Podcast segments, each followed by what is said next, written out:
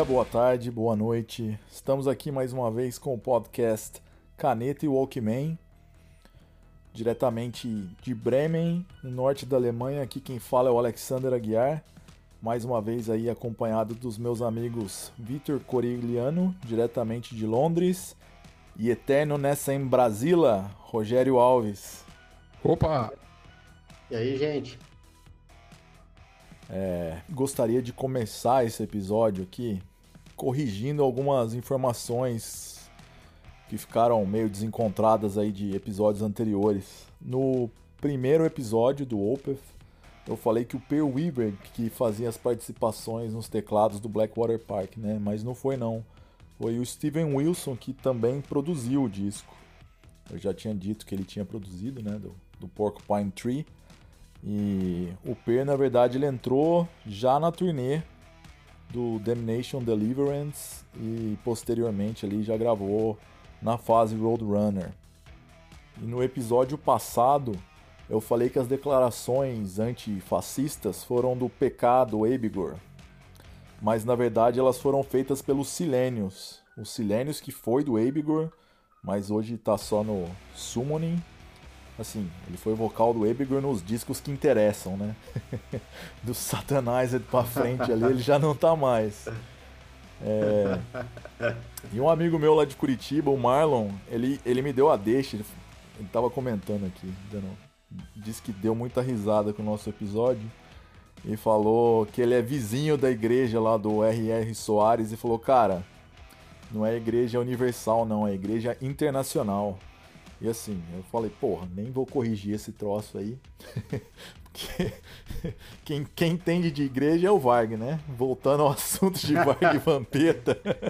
É, Varg e Mas, como a igreja se chama internacional, e no episódio passado a grande glória foi do Pedro Yarley, é importante salientar que Inter é maior que o universo.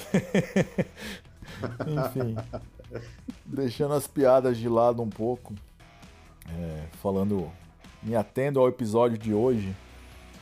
É, no episódio passado eu também falei que a gente falava sobre Minas Gerais, só que sem bairrismo. Hoje eu vou falar aqui sobre o norte da Alemanha sem bairrismo também, né? A gente vai diretamente falar aí não só de uma banda específica, de um disco específico, mas assim, também de toda a importância que essa cidade tem para o mundo, conhecida como a cidade que tem os portões abertos para o mundo. Isso é até uma piada aqui em Bremen, né? Porque é, a gente diz que Hamburgo é a cidade onde o portão se abre para o mundo, porque a bandeira de Hamburgo é um portão, mas a bandeira de Bremen é uma chave. Aí fala, ah, portão para o mundo é Hamburgo, mas Bremen é quem possui a chave, né? As cidades que são vizinhas aí, enfim. Vitor. a gente que já comeu muita currywurst com batata frita e coisas do tipo em Hamburgo aí, fala um pouco aí sobre a cidade, a cena musical e, enfim, dá uma introdução sobre o portão do mundo. Cara, aliás, falando em Hamburgo, melhor hambúrguer que eu já comi foi em Hamburgo. Cara, inacreditável. Todas as vezes que eu vou pra lá eu compro aquele hambúrguer. E olha que eu vou pra lá pelo menos uma vez por mês. Bom, mas voltando ao assunto aqui, né? Uma, Hamburgo é é uma cidade lendária, cara, do, especialmente pro rock and roll, assim. Você parar pra pensar, foi onde o, os Beatles moraram por dois anos. Eles se apresentaram lá mais de 250 noites no, nos clubes da cidade. Mais especificamente lá no, no Hipperban, que é lendário também, super famoso. E tem Na até. principal da vida noturna. E né? tem até uma, uma história que, que o John Lennon um dia tava bebaço lá e ele pegou um tipo assento de privada e colocou como um colar e se apresentou daquele jeito. Cara, inclusive tem uma praça maravilhosa dos Beatles em, em Hamburgo. Na real, é- ela é tudo menos maravilhosa, né? Pois é. A Beatles Plaques. Que, que tem ali uma silhueta, inclusive, do próprio primeiro baixista dos Beatles, que foi o cara que saiu dos Beatles porque falou: essa banda não vai dar em nada. Ele tinha uma namorada de hambúrguer e falou: não vou voltar pra Liverpool, vou ficar por aqui mesmo. E É, uma você acha que esse cara se decisões não, da Rogério? história, né? Tipo, aquele momento que você fala. Porra, que. Como é... E o cara ia imaginar, né? É tipo o Silvio Santos, né? Você quer trocar É. uma casa por uma Por uma tampa, de, privada pra colocar no é. pescoço? Essa história da Sim. tampa de privada é interessante, né? Parece aquelas coisas. Eu fico imaginando o que, que deu na cabeça do cara olhar ali e falar, ah, agora eu vou botar uma tampa de privada. É, cara, a galera devia estar muito doida na época, né? Deve ser muita droga que tava rolando ali. Ah, É, cara, anos a 60. galera bicho. experimentando tudo, até a tampa É. privada. Mas sabe, é, assim, pra gente entender um pouco como que a, cidade se tornou isso, né? A gente tem que voltar ali nos anos 50, no, no bairro de São Paulo, que é a área onde ficava um do- dos maiores Red Light Districts da Europa. Que eu acho que Ainda fica. É, e- ainda fica. E na época eu acho que era, era o mais famoso deles, né? Porque Amsterdã é uma coisa um pouco mais moderna. E então, a economia da, da Europa estava se recuperando da guerra ainda. Então a geração ainda estava ali com, com dinheiro para gastar e é uma cidade portuária, né? Então você tem muita, muito turista chegando de, de várias partes da, da Europa, do mundo, né? Porque naquela época os americanos também estavam estavam querendo fazer bastante turismo para a Europa, para ver os países que tinham sido destruídos pela guerra aquela coisa toda. E foi aí que um, um empresário local, um cara chamado Bruno Koschmider, ele queria capitalizar o mercado do, do turismo ali em volta e abrir um, um clube local para os jovens irem dançar, assim, né? Essa é inicialmente a proposta do clube dele. Mas era só um porão e, tipo, o pessoal não ia muito, né, cara? Tinha, tinha coisa melhor pra fazer na cidade. Aí, camarada resolveu investir em rock and roll, que até então era meio que um movimento underground ali no, no final dos anos 50 na, na Alemanha. E a grande sacada do cara foi trazer bandas inglesas. Porque elas Uhum. eram, tipo, super baratas de, de chegar lá e, e eles podiam cantar na língua deles, até porque o público era todo britânico e americano na época, que estavam todo rodando ali o porto. E ele trouxe bandas como Tony Sheridan e o Sil- Silver Beatles.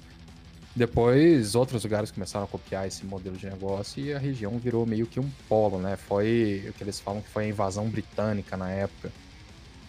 Sim. Até hoje ainda é muito barato.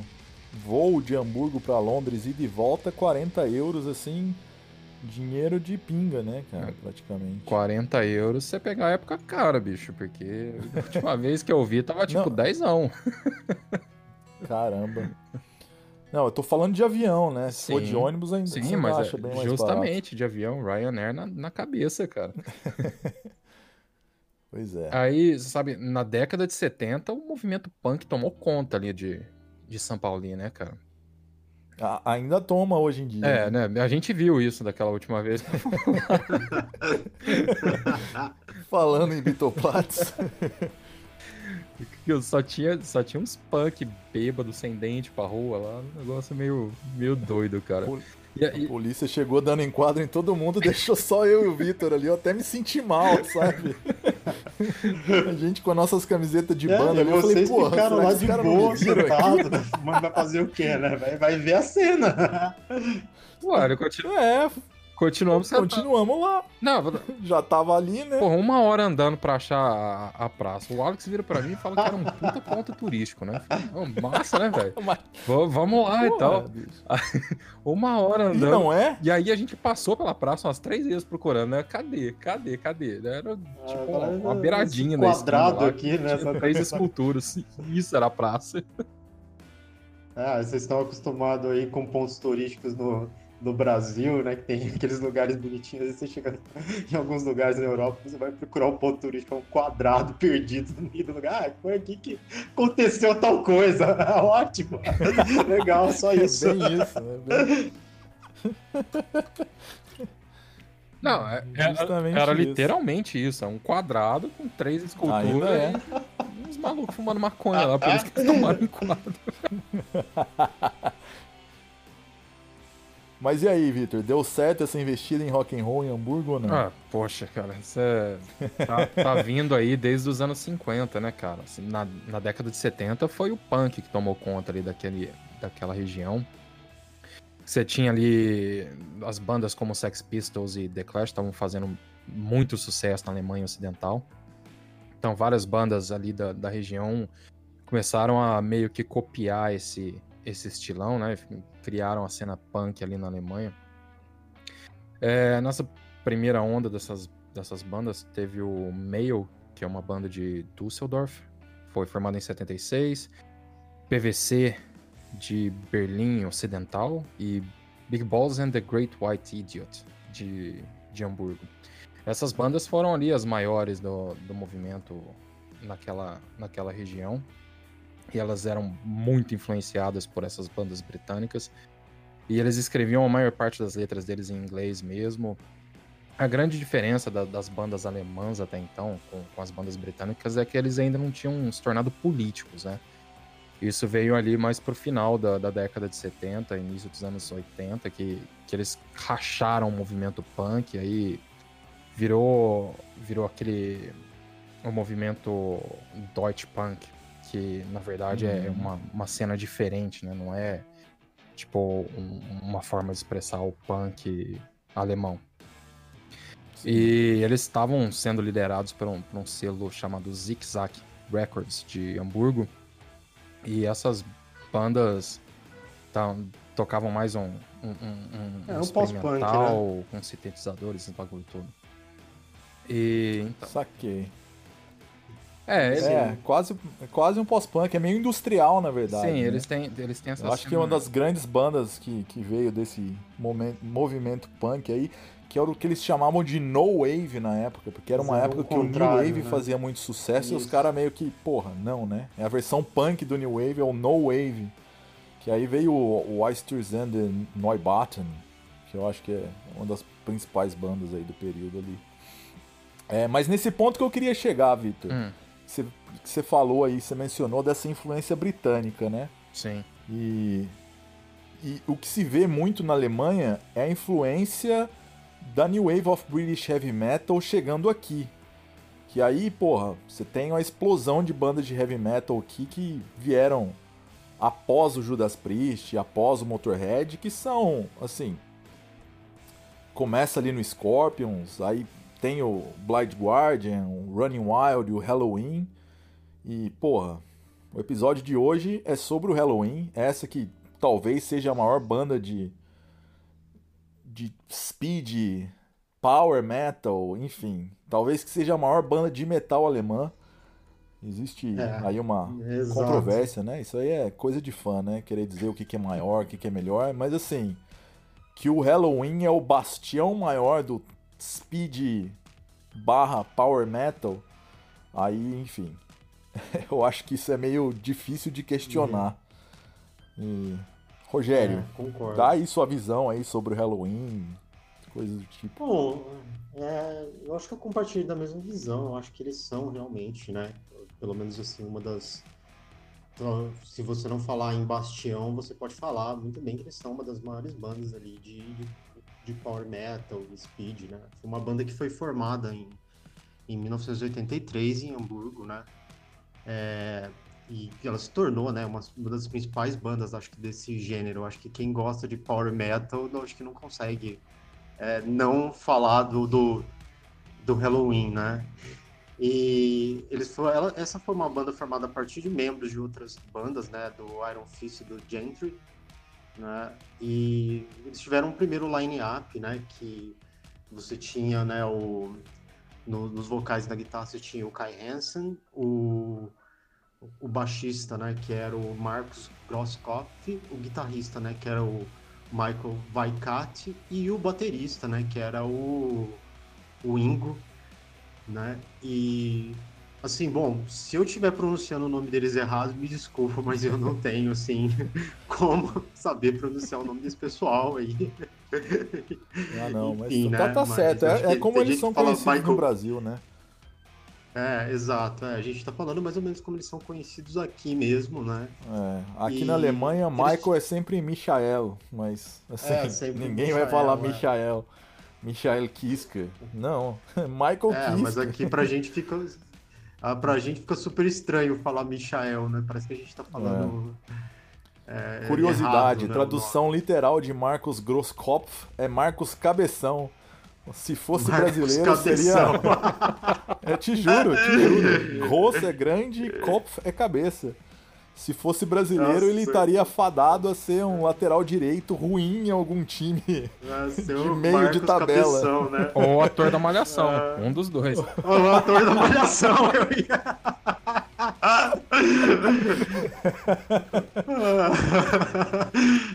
Bom, e, e, e- e com relação ao Halloween, né, eles tiveram, né, os, os primeiros releases dele, né, depois do álbum, né, o Walls of Jericho, né, eles expandiram a banda, um quinteto, né, com a, adição dos vocais, né, do Michael Kiske, que é o cara mais, assim, é, que eu acho que todo mundo lembra, assim, né, bem É o dele. Bruce Dickinson do Halloween, né? É, o Bruce Dixon do Halloween, né? Por assim dizer, verdade. É um bom ponto isso.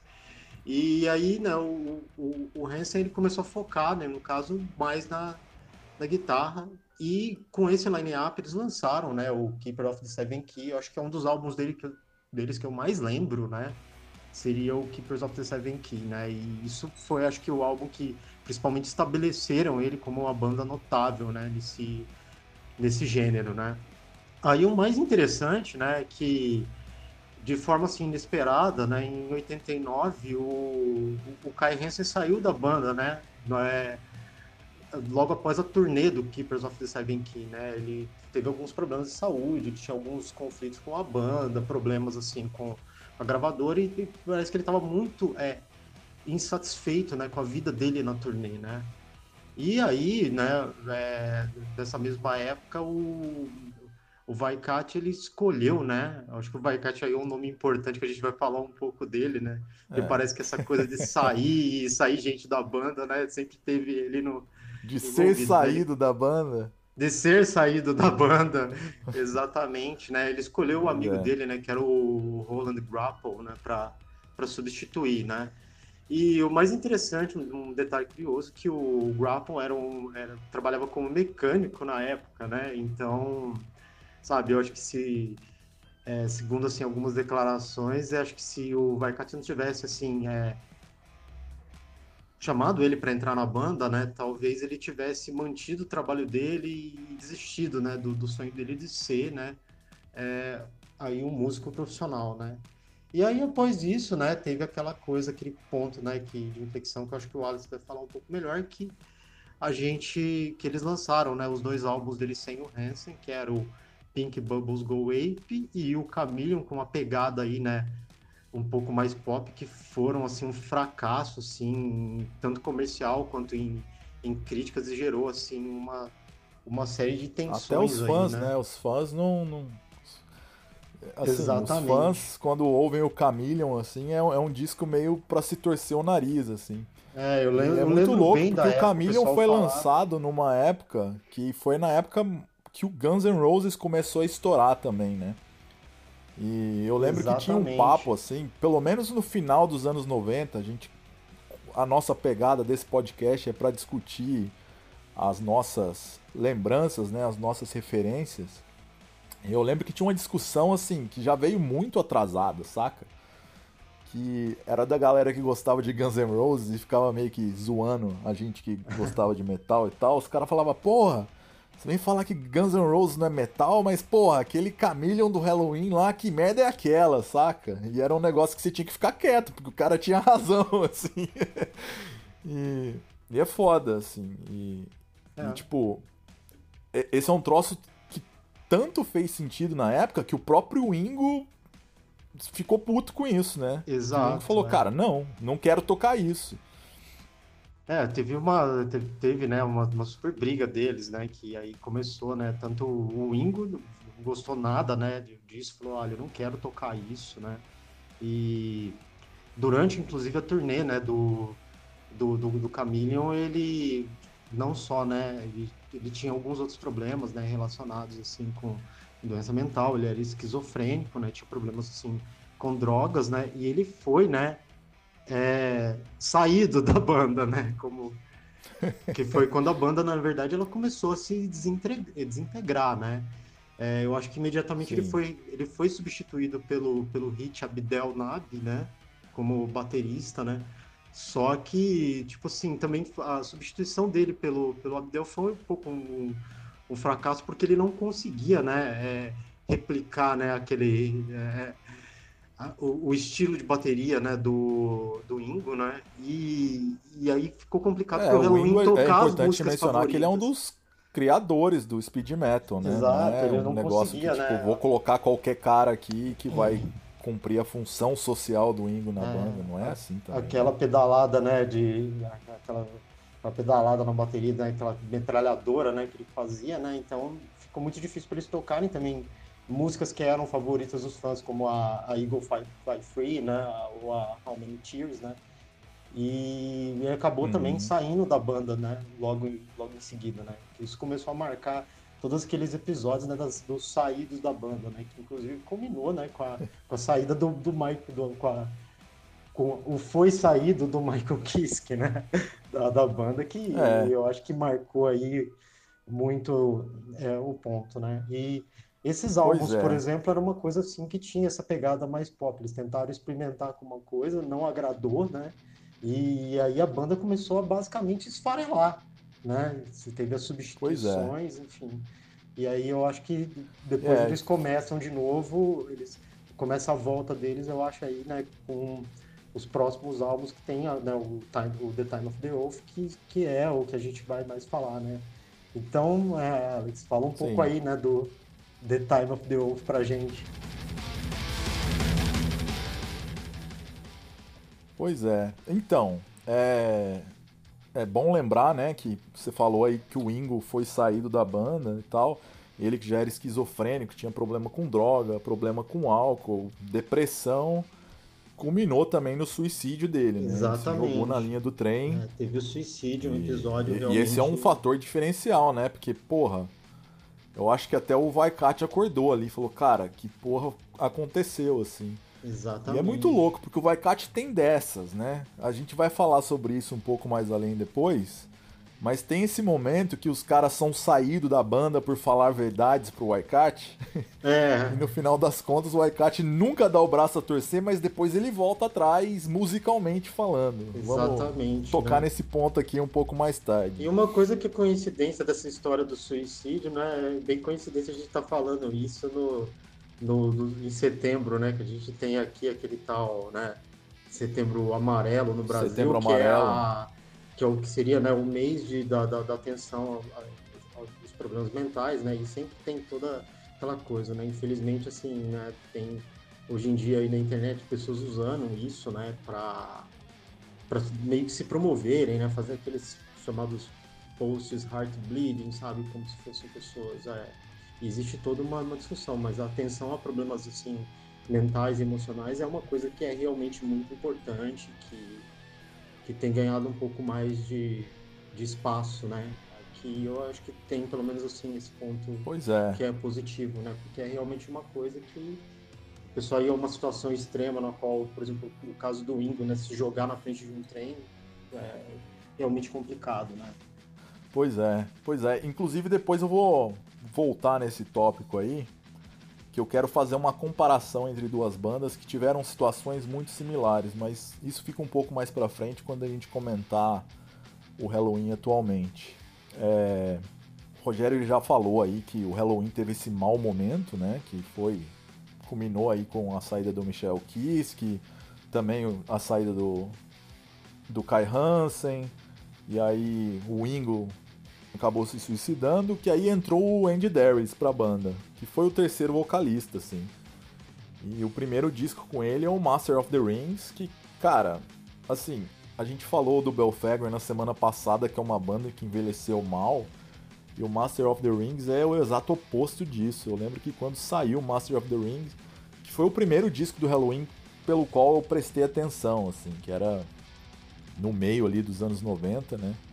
Que foi uma época que eu tinha acabado de começar a gostar de metal, assim. A minha banda favorita era o Iron Maiden, mas eu tinha uma prima, tinha não, né? Ainda tenho uma prima, a Tati, que ela era fanática pro Halloween.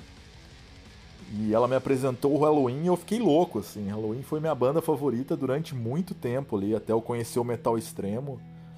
O Halloween era tudo pra mim, assim.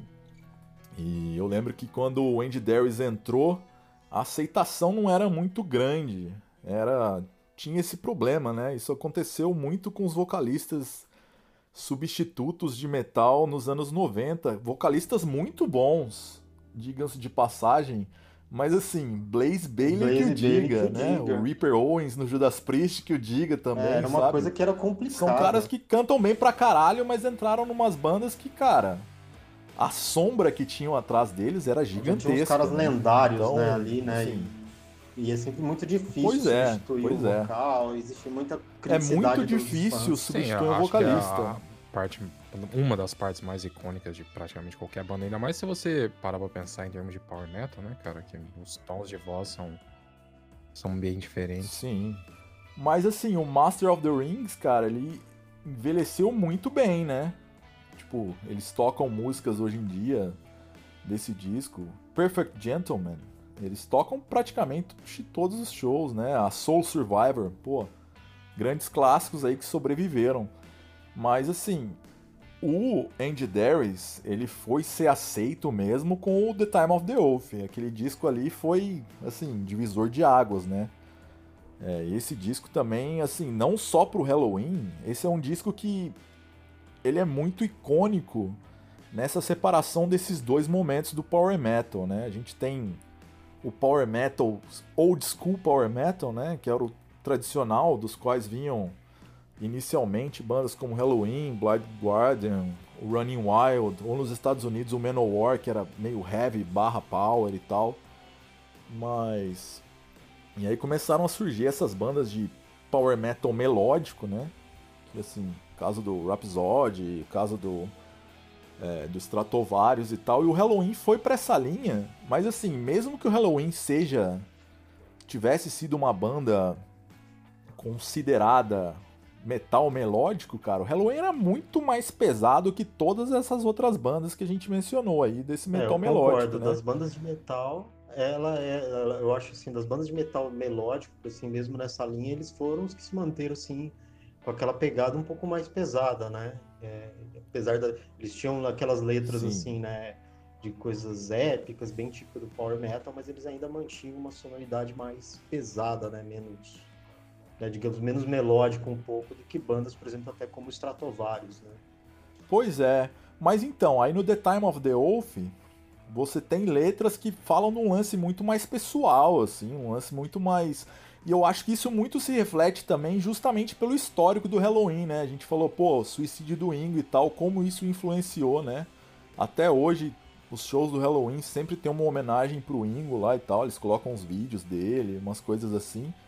E e nesse lance, as letras do Halloween, elas sempre foram muito inteligentes nesse sentido, de tipo, não ficar se atendo a essa coisa da fantasia somente, mas justamente se colocar, se posicionar em relação a isso, né? Então, tipo, sei lá, você lê letras assim, que vai, vão até de baladas de amor como a Forever and One, até letras tipo Before the War e tal, problemas, conflitos internos e coisas do tipo. Dá para sentir, Mas, né? Mas falando eu... sobre o The Time of the Wolf, que abriu essa gama para dois tipos de power metal, cara, isso teve também em Hamburgo uma grande repercussão aí, né? O Vitor que tá falando aí sobre a cena de Hamburgo, pô, dá uma luz aí sobre a cena de power metal de Hamburgo. Por você pensar só nas bandas de, de power metal de, de Hamburgo, você tem Halloween, tem o Gamma Ray, e você tem. Gamma Ray que veio do Halloween sim, também, né? Sim, O Gamma Ray que é, é um braço do Halloween, assim como o Master Plan, né?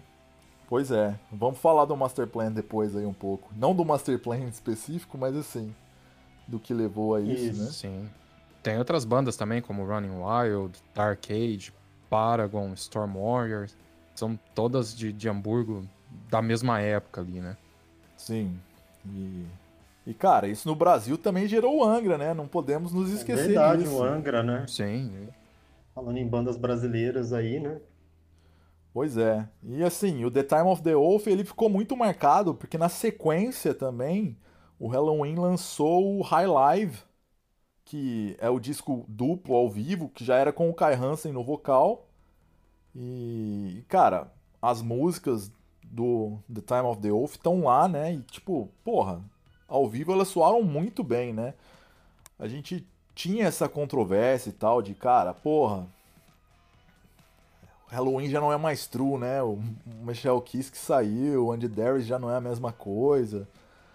Mas envelheceu muito bem, né? Tipo, hoje você pensa no Halloween, em especial pelo momento no qual o Halloween tá hoje, com os vocalistas novamente unidos, assim, a gente vai falar um pouco sobre isso mais além. Mas assim, envelheceu bem. Hoje a gente fala de um disco de 1996 que é considerado um clássico, sabe? Tipo, essa é uma coisa que nas bandas de metal não é tão comum assim. A gente fala sobre as bandas de metal tradicional, a gente está falando dos dois, três primeiros discos ali que foram lançados nos anos 80. Mas no Halloween, cara, um disco de 96, você lembra dele? Porra, tava reouvindo esse disco hoje para fazer esse episódio, cara, ele é bom de cabo a rabo, assim, é tipo assim, tem músicas que ficaram lendárias, né? Tipo, a Power, que tá em todos os shows a dos Power. caras, é tão popular quanto uma Eagle Fly Free ou uma Doctor Steam da vida. E, pô, Forever and One, a Neverland, que é um, talvez a grande balada de metal dos anos 90, junto com a Tulemon do Megadeth, presente em todos os karaokês de rock. Quem nunca cantou bêbado Neverland não sabe o que está perdendo. Grande potencial. Eu bêbado eu canto boate azul. Foda-se. Meu grande talento é cantar Halloween e Frank Sinatra no karaokê. Não, karaokê só pode ser Bon Jovi. Também. Porra, Cantar Bon Jovi no karaokê é ótimo. Só pode ser Bon Jovi. Living on a Prayer, Living todo mundo prayer. canta e você fica lá com cara de tonto.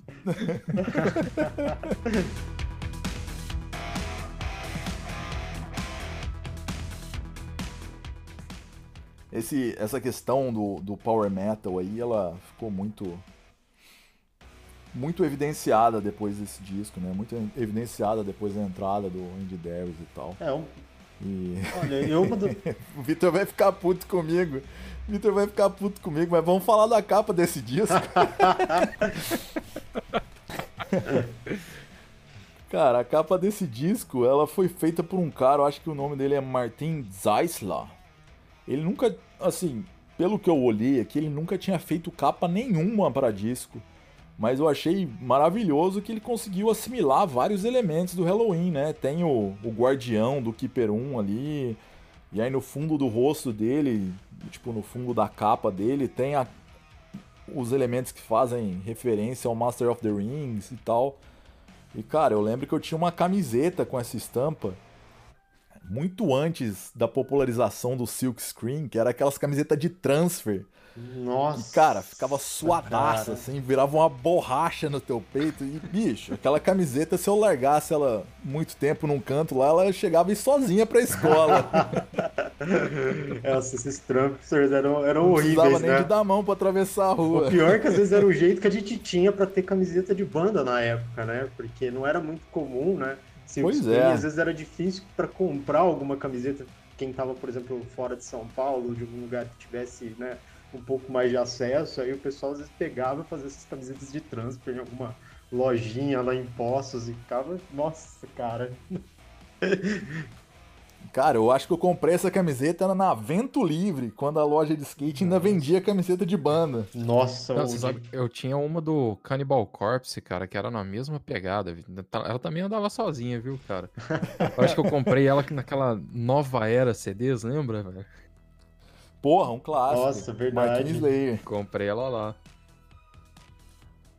É, então. Eu acho que eu, eu, até tenho uma foto junto com o Rogeta com essa camisa aí do, do Halloween, assim. Nossa, eu, olha, eu não vou eu, eu, não me lembro dessa foto, mas deve ser antiga, porque eu acho que a última vez que eu te vi de, com a camiseta cara, do Halloween, foi... cara, acho que você deveria. Acho que a tua altura você deveria bater no meu ombro ainda, cara. tipo, agora você tá com dois metros não, de mas altura. Mas é por aí. É por aí.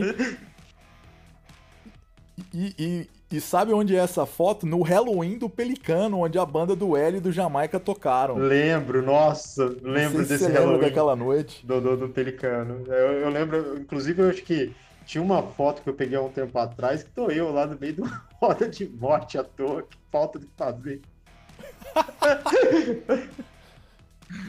Cara, no final foi foda, a galera jogando carteira pra tudo que era canto. Nossa, gente, aquilo foi, foi, foi, foi, Aquilo realmente foi. Foi zoado. Aquilo ali era. Era o metal, era o metal pós-caldense dos, dos anos 90. 90. E pra falar nesse legado do, do The Time of the Oath, é... é importante também pensar nos discos que vieram após ele, né? O Rogério falou aí da entrada do Roland Grapple e do Wally Kush, que para substituir tanto o Kai Hansen quanto o Ingo, que foram os caras que ficaram, e pelo menos a identidade do Halloween nos anos 90, ela foi formada com eles, né? E aí depois, o que que o Vaikat aprontou com eles aí, Rogério? É, depois, né, o, o Vaikat, né, sempre parece que envolvido nessa história de querer mandar o pessoal embora, de, de, de, sair com as pessoas da banda, né? Parece que aparentemente ele é um cara que, tipo assim, é. Né? Como diz aquele, aquela frase em inglês, né? Is my way or highway, né? Tipo, é, ou é do meu jeito ou você sai fora. Bom, aí, né, você tinha, né, a, você teve, né, essa, essa coisa toda com o The Dark Ride, né, as composições do, do, do Roland, né, cuja maior parte das composições era dele. O Vaikat ficou mordido, né, com a história, achava que o disco era pesado demais, queria fazer uma coisa mais melódica e acabou chutando, né? O, tanto o Roland quanto o Uli da banda, que já estavam com esse projeto paralelo deles, que era o Master Plan. E nessa mesma época, né, eles acabaram, né, é, em uma busca, né, por um baterista, eles acabaram gravando, né, no próximo álbum deles, que era o Raps Don't Come Easy, né, de 2003. Então eles acabaram, né, é, gravando a bateria desse disco com o Mike D, né, que era que tocava tanto com o Motorhead quanto com o King Diamond. E depois disso eles acabaram encontrando o baterista mais é, o baterista fixo deles, que era o que era o Daniel, né? E isso em 2005 que, que é o baterista deles até até hoje aí. Cara, é muito louco você pensar nisso, né? Você pensa no tempo que o Uli e que o Roland ficaram na banda, você fala, pô, os caras ficaram um tempo pra caralho. Mas aí você vai parar nos caras que substituíram ele. Eles já estão há mais de 15 anos na banda, né, cara? É, é, é muito estranho é, pensar é uma banda nisso. que assim. tem uma história. Isso culmina também com, com a reunião, né, deles. Vitor, fala aí um pouco sobre essa reunião aí. É, então, cara, em novembro de 2016 eles anunciaram aí que que os antigos membros, né, o Kai Hansen e o Michael Kiske, estavam é, voltando a, a banda para fazer uma turnê mundial chamada The Pumpkins United World Tour. Ela foi começou em outubro de 2017 em Monterrey, no México, e concluiu no, no ano seguinte. Cara, esse que foi o maior acontecimento do metal no século 21 eu quero que vocês se fodam se vocês discordarem. É, não, realmente é um grande acontecimento isso. Fica com esse negócio de metal extremo. Ai, metal extremo, ai, black metal, ai, death metal. Cara, na hora que o Halloween toca uma balada, não tem como não chorar, bicho. é, a verdade é a seguinte, né? A gente teve, acho que todo mundo, uma fase que que queria ser muito truzão e ficava do, do, do, black death metal, mas o fato é que todo mundo meio que ainda gostava de algumas coisas assim, é, meio que escondido, né? A gente fazia até piada, né? As pessoas falavam, ah, é. a pessoa fala que é truzão, mas tá lá ó, ouvindo os discos do Halloween escondido em casa, sabe? Tipo, é bem por aí, gente. É, pois é, eu era um desses. Todo, todo mundo, um desses. todo mundo tem o guilt pleasure, o guilt né? Pleasure. Então, mas aí que tá. Eu vou contar uma história sobre o Halloween aqui que é demais. Em 2003, que foi no final assim do grande da grande ascensão do radicalismo, que começou ali em 99 e tal, pelo menos no meu círculo, na minha vivência e tal, todos os meus amigos estavam cada vez mais true, cada vez mais extremo, rompendo com tudo que era tudo que tinha voz limpa era rompido, né? não fosse gutural, não fosse rasgado, já olhava com, com certo desprezo, assim. No máximo o Opeth que tinha o rasgado, que tinha o gutural ao mesmo tempo que tinha o vocal limpo, né? Mas Cara, uma história inacreditável que foi o show do Halloween de 2003. Eles tocaram em São Paulo no dia 13 de setembro de 2003, ou seja, hoje, 13 de setembro, faz exatos 17 anos desse dia. Eles tocaram no Via Funchal, que já não existe mais, que era uma baita casa de show em São Paulo. E uma semana antes foi o Setembro Negro, que o Dark Funeral com a Verse Sefira foram tocar lá e tal. E essa história é demais. E tipo, duas semanas depois ia ser o show do Marduk, mais um mês depois ia ser o show do Disaster. E assim, eu lembro que eu e meus amigos da época, todo mundo combinava, pô, vamos no Setembro Negro, vamos no Marduk, vamos no Disaster. Por fim, acabei indo em todos, né? Mas aí teve o show do Halloween, eu falei, cara, quer saber? Eu vou no show do Halloween, não vou contar para ninguém, porque, né, senão a galera vai ficar me julgando e tal. E fui no Halloween, cara. Pra minha surpresa, eu descobri que pelo menos uma meia dúzia da galera da cena Black Death de São Paulo tava lá, saca? E aí todo mundo ficou um olhando meio que pra cara do outro. Aí, porra, o que, que você tá fazendo aqui? Não, só vim aqui pra ver quem que era a poser que ia vir aqui no Halloween, não sei o quê. No final, bicho, todo mundo dentro do show, abraçado, chorando, assim. Ou seja, no dia 13 de setembro de 2003 foi o dia que rolou um acordo tácito onde gostar de Halloween não deveria ser mais uma vez motivo de vergonha e sim motivo de orgulho. e foi muito louco que nessa reunião do Pumpkins United, quando eles passaram pelo Brasil em 2017, que foi também, se não me engano, no finalzinho de setembro. E Cara, eu encontrei a mesma galera que eu tinha encontrado em 2003 e tava todo mundo velhão, tiozão, Não, chorando cena, igual. Assim. Você me descrevendo isso. Ou seja, é uma banda você tá me que lembrando aquele meme, né? sabe, bem conhecido da internet, que tá o cara com a namorada olhando pra trás pra outra, sabe? Tipo, e aí você coloca, né? Cruzão, metal extremo, outras bandas, né? O cara olhando. Pois é, cara, e teve essa história aí que, pô, o, eu acho que foi o Megadeth que ia tocar no, no Rock in Rio. Rock in Rio, falei até gringo, uns anos atrás aí, o, o Dave Mustaine teve problemas de saúde e chamaram o Halloween para substituir eles, né?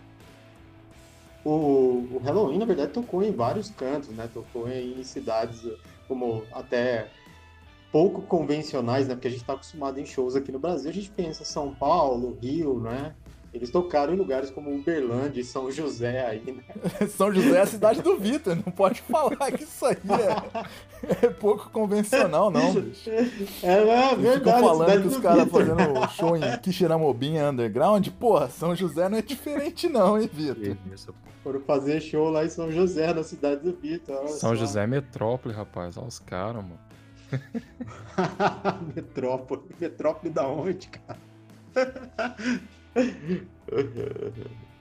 Não, é que assim, São José é tipo uma extensão de Florianópolis, né? As duas cidades são grudadas. E como Florianópolis não tem muito pra onde crescer, porque é uma ilha, eles expandem pra São José. Então, às vezes, quando tem algum evento, alguma coisa maior, assim, eles fazem em São José. E o público é essencialmente o mesmo, né? Só que por questão de, de espaço, eles acabam fazendo ali no continente. É, isso é. Não, isso é. Eu acho. Eu, eu sempre acho muito interessante quando as bandas, elas, bandas assim que são maiores, conhecidas, elas vêm tocar assim em, em lugares assim que pra mim são meio aleatórios, né? Porque a gente tá muito acostumado, né? As, as coisas a ficarem centralizadas, né? Nas, na- em, em grandes capitais aqui do Sudeste, né? Principalmente, né? Então, quando alguém fala, É, ah, vai tocar em tal lugar, assim, fala uma cidade como Uberlândia, São José, Quixeramobim, a gente sempre fala, nossa, mas o pessoal foi fazer lá, mas eu acho que isso é um pouco do que a gente cria de ficar, né, se acostumando com essa coisa toda, de, de a gente achar que ah, vai ser sempre em, em grandes capitais conhecidas do, do, do Brasil, né? Eu acho até uma coisa... É que assim, aqui, aqui na Europa, eles tocam em qualquer buraco, cara, assim, independente da banda. Se você tem um, um lugar pra eles tocarem, vai que vai. Mas aí no Brasil a gente tá acostumado com esse, com esse esquema de ser, tipo, só em estádio, em capitais. normalmente Rio, São Paulo, às vezes ali em Belo Horizonte, mas é, a gente ficou acostumado com isso, né? Aqui não, aqui eles tocam em buraco mesmo. Não tô dizendo que seja o caso de todas as bandas, mas a grande maioria ainda, ainda faz show pequeno, em clube normal, assim, que cabe, tipo, sei lá, 600 pessoas no máximo. E tem muito disso por aqui, cara.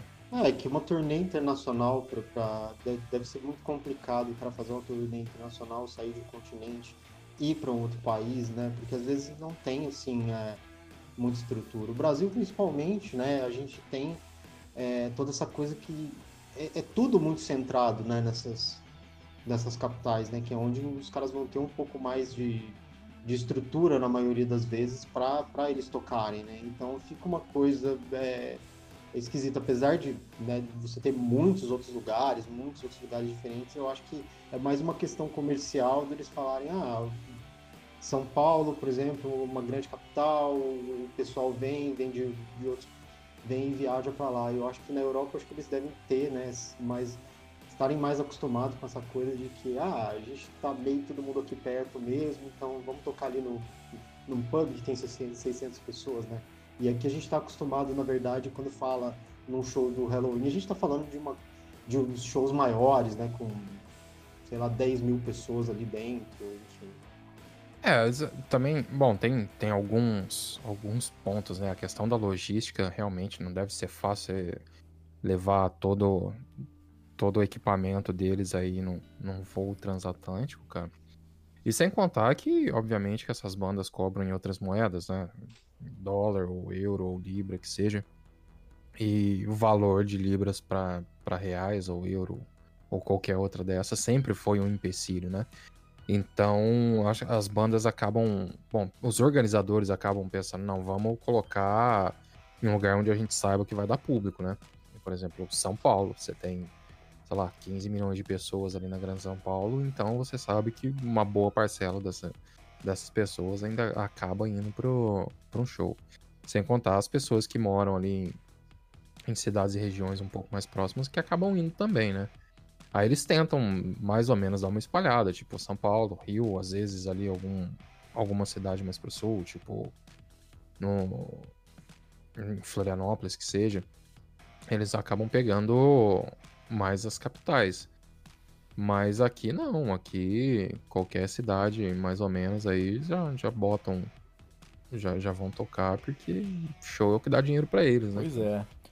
E, cara, assim, por falar nessa reunião, né, que, que acabou levando o Halloween ao Brasil, é, vale lembrar que eles reuniram a banda, né, nessa turnê do The Pumpkins United, mas tanto o Roland quanto o Uli eles não foram nem convidados. E aí em todas as entrevistas que você lia ali, você falava assim, sempre tem o lado do Roland falando, cara, eu não entendo porque não me chamaram.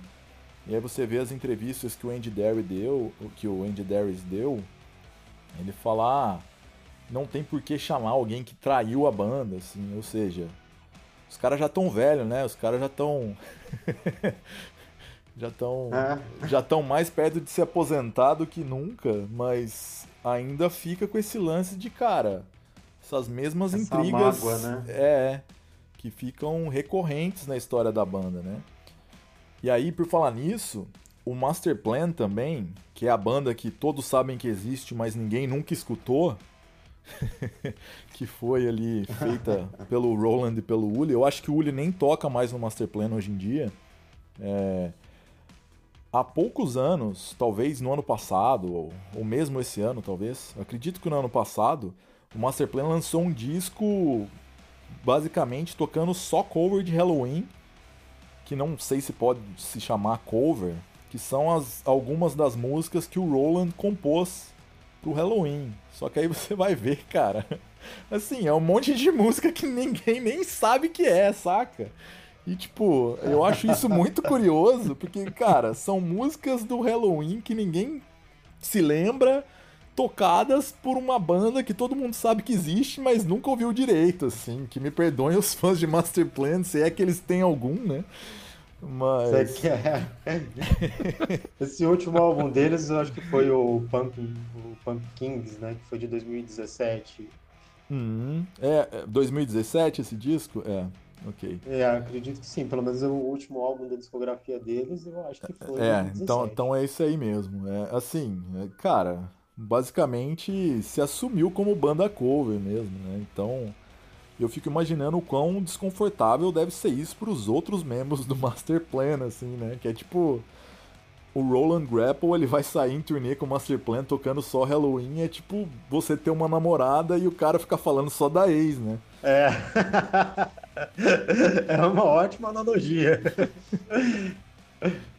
É, Rogério, voltando aí um pouco ao tema que você falou aí do suicídio do Ingo, Setembro Amarelo, quando eu tava repassando a história das bandas, assim, cara, me lembrou muito de um paralelo com outra banda americana que é basicamente o mesmo esquema, né? Assim, são duas bandas seminais pro power metal, que é o Manowar e o Halloween, ainda que sejam estilos musicais diferentes, o Manowar muito mais próximo do heavy tradicional ou mais heavy tradicional do que propriamente power, e o Halloween que deixou a, o passado speed metal para trás e abraçou um, um campo muito mais melódico, são duas bandas bastiões desse gênero musical que acabaram tendo desentendimentos com seus bateristas e ambos foram chutados da banda e que levou ao suicídio dos dois, né? Tanto o Ingo quanto o Scott Columbus, eles se suicidaram. E tipo, a banda meio que continuou assim, meio que usando o nome dos caras e tal. E eu não sei como que fica muito a questão ética nesse momento, assim, não sei. Assim, pelo menos eu sei que o Halloween sempre foi uma banda que utilizou muito da imagem do Ingo, tipo, fazendo homenagens e tal. O Manowar nunca se falou muito sobre o motivo do suicídio do Scott Columbus e tal. Assim, eu acho que nem é muito anunciado que foi suicídio. As pessoas sabem disso porque elas acompanham a página da filha do Scott Columbus que posta direto, assim, sempre que rola Isso, é. de setembro, ela fala do setembro amarelo e tal, e sempre que é 4 de abril, que foi a data de suicídio do Scott, ela sempre posta uma coisa, assim. Eu sempre vejo porque é no dia do meu aniversário, né? Eu entro lá e sempre tem um, um post da filha do Scott, assim, ah, lembrando de você, pai, porque você fez isso conosco, assim. Jamais entenderemos seus motivos. Mas É, assim, é importante existe, né? pensar nessa questão de, cara, de é que assim, no Brasil, a gente ainda tem muito dessas coisas. Foi um negócio que eu falei ali no primeiro episódio junto com o Victor.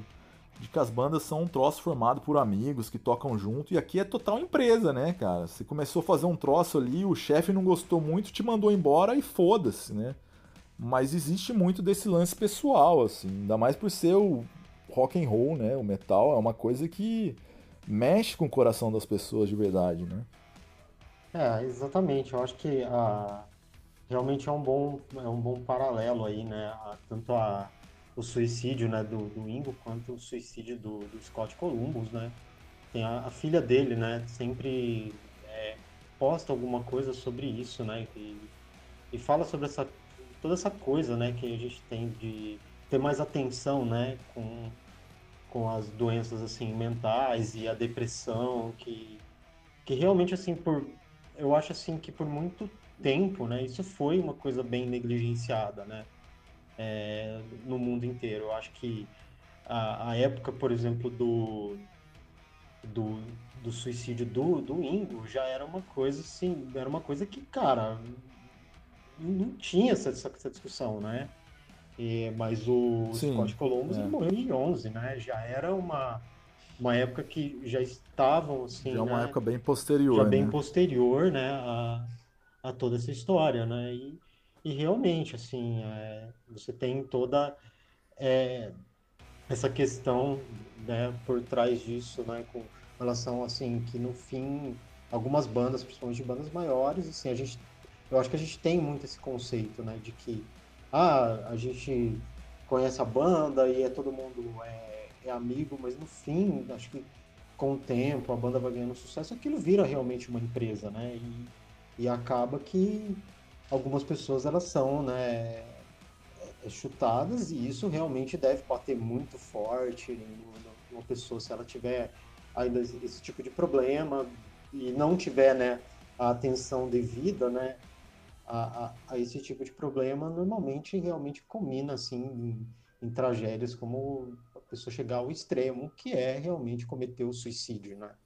É, sabe que aqui eu vejo que eles fazem uma campanha muito forte em relação à saúde mental, né? Essa questão de, de suicídios é, era.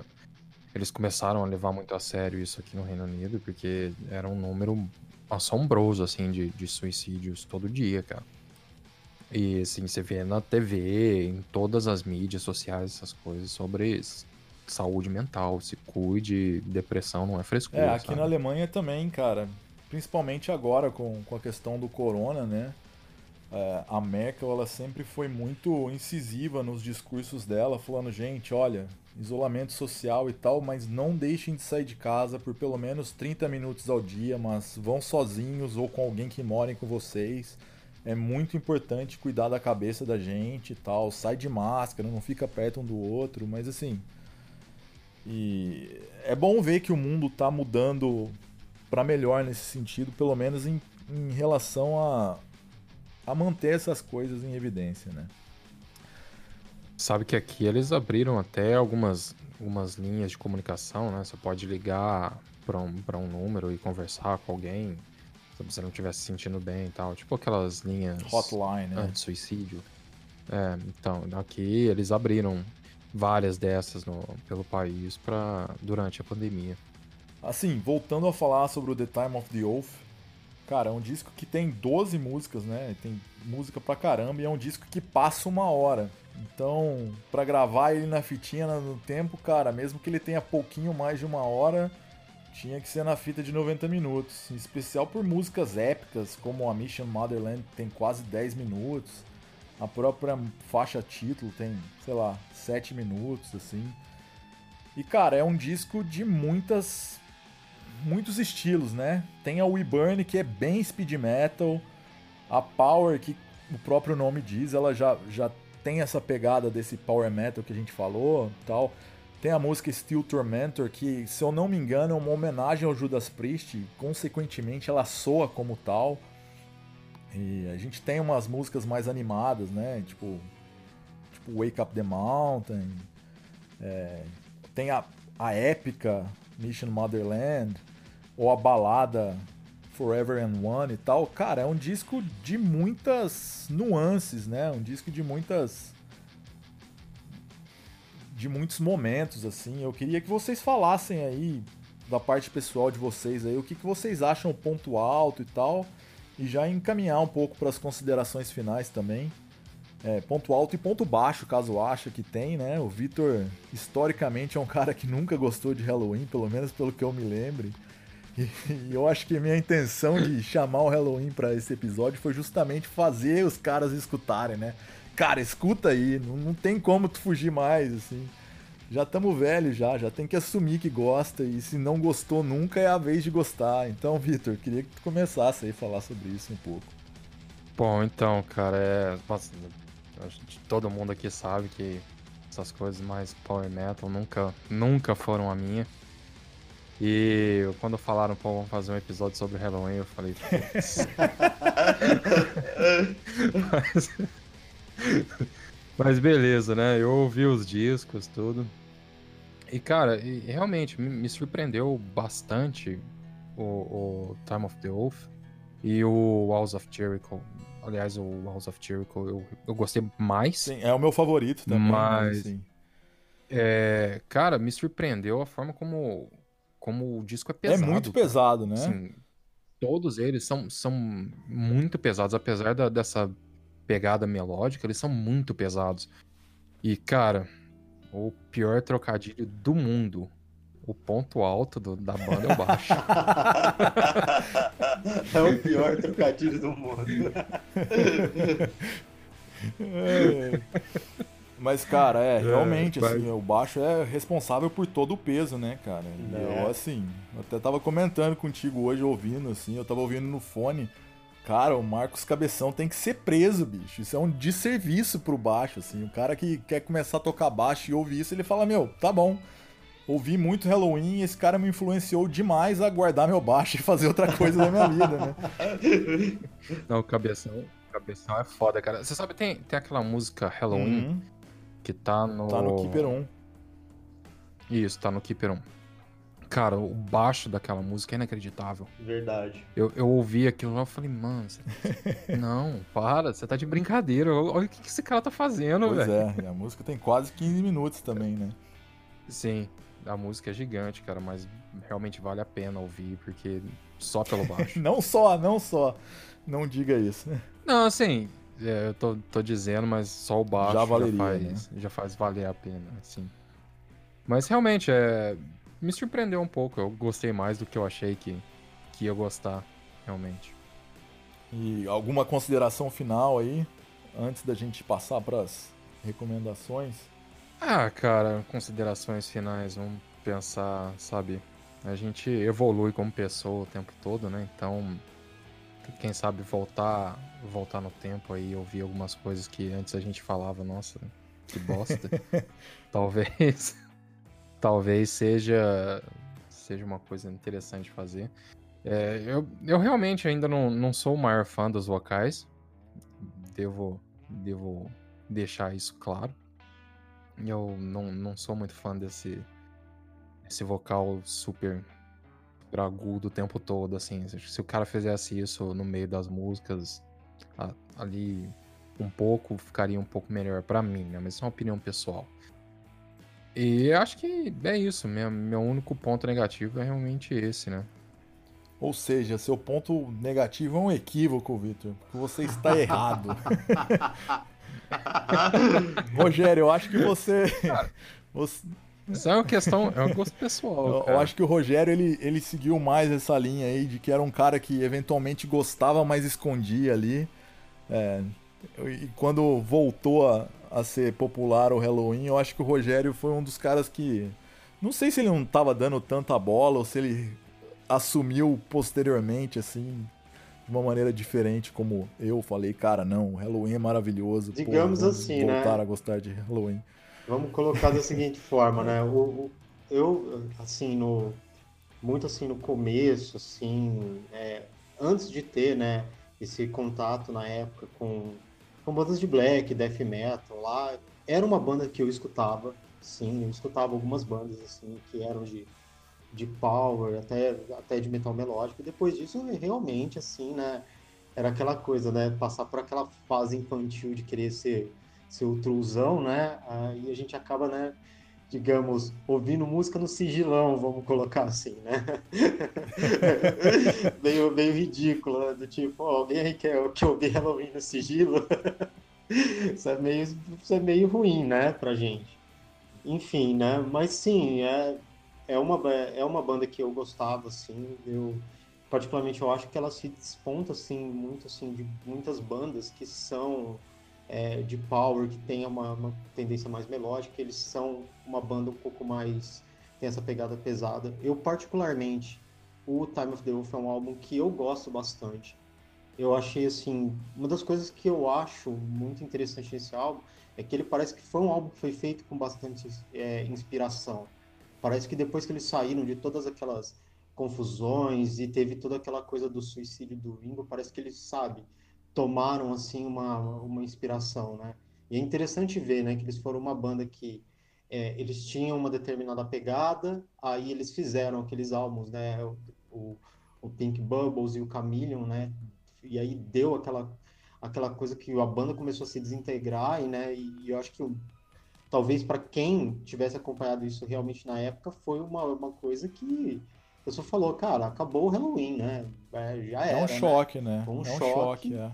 E A depois eles, capacidade de se reinventar foi muito importante. e, né? aí eles se reinventaram. Eu acho que esse álbum, principalmente, marcou, né, a, a, a- a reinvenção da banda, né? Então você tem aí, né, são faixas assim muito muito boas e que me parece assim que teve grande inspiração, sabe, para para ser feito isso. E isso foi uma das coisas que eu achei bem legal. Foi uma coisa Halloween já fazia algum tempo assim que eu não que eu não escutava e aí eu, eu ouvi assim nessa essa semana o álbum e falei nossa é muito bom e, E, e realmente, acho que, né, voltando no tempo aí, uma coisa que, que eu fico pensando, né, o arrependimento, né, de ter deixado de acompanhar é, tantas bandas, né, para, digamos assim, né, que eu acho que muita gente passou por essa fase de querer.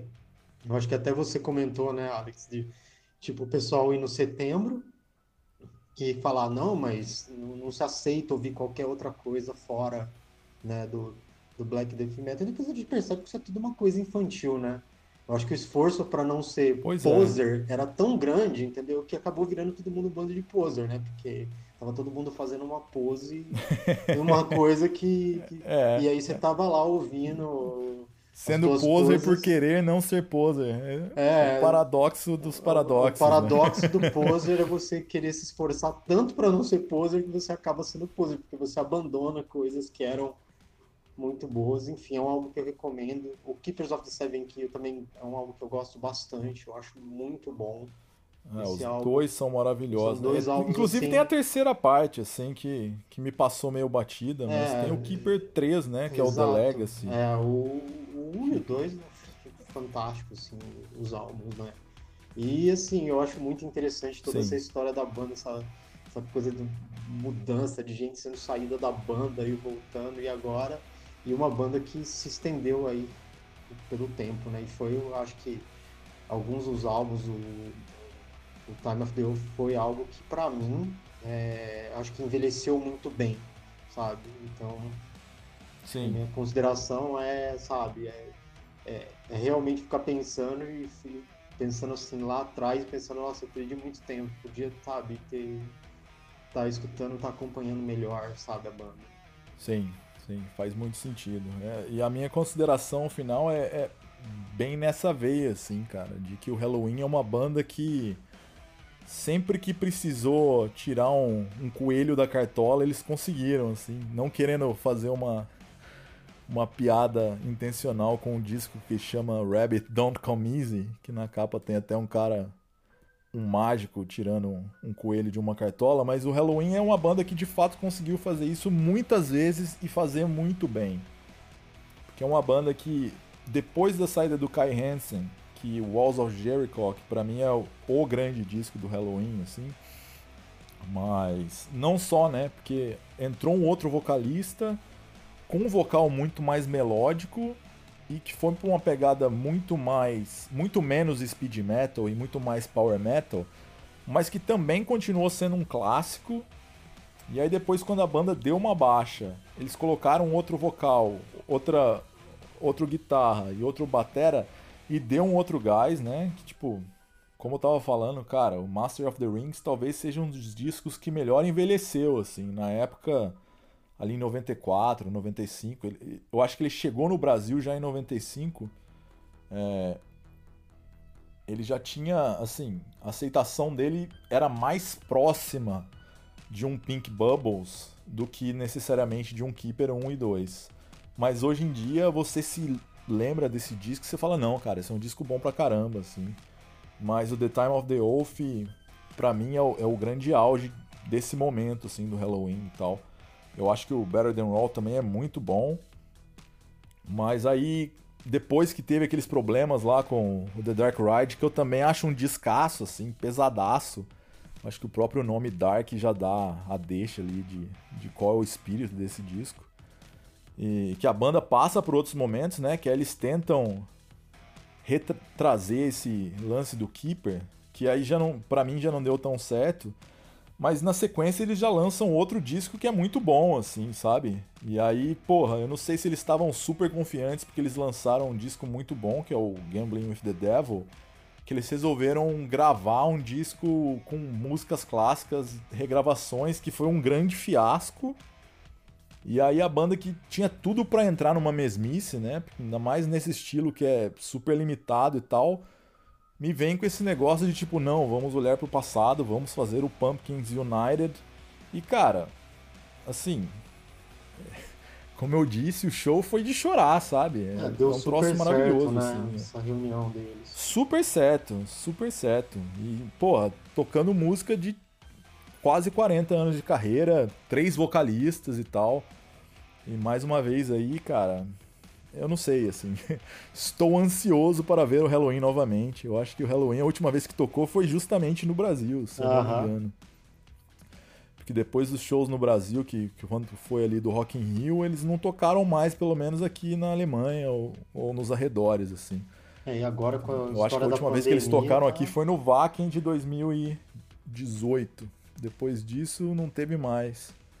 Vale a pena falar também que o Wacken é só um dos festivais gigantes que acontecem na região de Hamburgo. É. Só um, né? É, pois é. Um dos, né? Ah, Rogério, suas recomendações aí, ou sua recomendação, caso você tenha alguma, da semana. Bom, eu tenho uma, uma recomendação aqui, na verdade, assim, é, é uma outra banda também de, de Power, que, que na verdade essa essa banda, né, ela foi fundada pelo pelo Kai Hansen, que é que é o Gamma Ray, que era uma banda que eu também é, escutei é, um pouco nessa mesma época que eu escutava o, o Halloween. Eu acho assim bem interessante a pegada dessa banda também, embora seja um pouquinho é, diferente ali do Halloween, sabe? Eu acho que é, é bem legal, né, para dar uma pegada nessa coisa de você ter toda essa história, né, que o Kai é, fundou, fizeram, é, o, ele fundou né, o Halloween, ele estava ali, né, fizeram ótimos primeiros álbuns, depois ele saiu e acabou fazendo Gamma Ray, entendeu? Então você é, fazer esse paralelo, assim, você ouvir, tentar fazer esse paralelo, é, eu acho que é bem interessante, acho que vale muito a pena. Maravilha. Vitor, recomendações. Bom, eu vou recomendar uma outra banda de Hamburgo também, chamada Running Wild. É, faz aí é, parte desse, desse período junto com, com Halloween e tal. Esses caras têm uma. Lançaram um split um, um junto, split Death chamado... Metal, né? Exatamente, é dele que eu ia falar agora. Eles lançaram um split chamado Death Metal junto com o Hellhammer, é. cara. Então, manda bala que não pode ser ruim. Gates do Purgatório é um dos discos da minha vida. É, assim, eu gostaria de indicar uma banda de power metal, mas deixarei para uma próxima ocasião. É, em especial porque uns amigos meus lançaram um disco na semana passada e cara, esse disco ele tem de ser ouvido, que é o Jupiterian. Eles lançaram um disco novo chamado Proto Sapien. Mandar um abraço inclusive pro Vaca e pro Ribete aí, cara, que grande disco, espero vê-los na Europa em muito breve. E eu queria também aproveitar a deixa para indicar um canal no YouTube chamado Papo Otário. é um cara. É um cara que ele pega áudios de WhatsApp em geral, em especial de cariocas, e ele faz uma mistura ali, ele faz uma montagem junto com umas cenas de anime. Eu não sei qual anime que é, não entendo nada de anime que não seja o Cavaleiros do, do Zodíaco da fase clássica. E ele faz umas misturas ali, umas montagens, cara, e fica muito engraçado. E esse papotário aí foi uma dica aí de dois camaradas, o Pedro e o Arthur.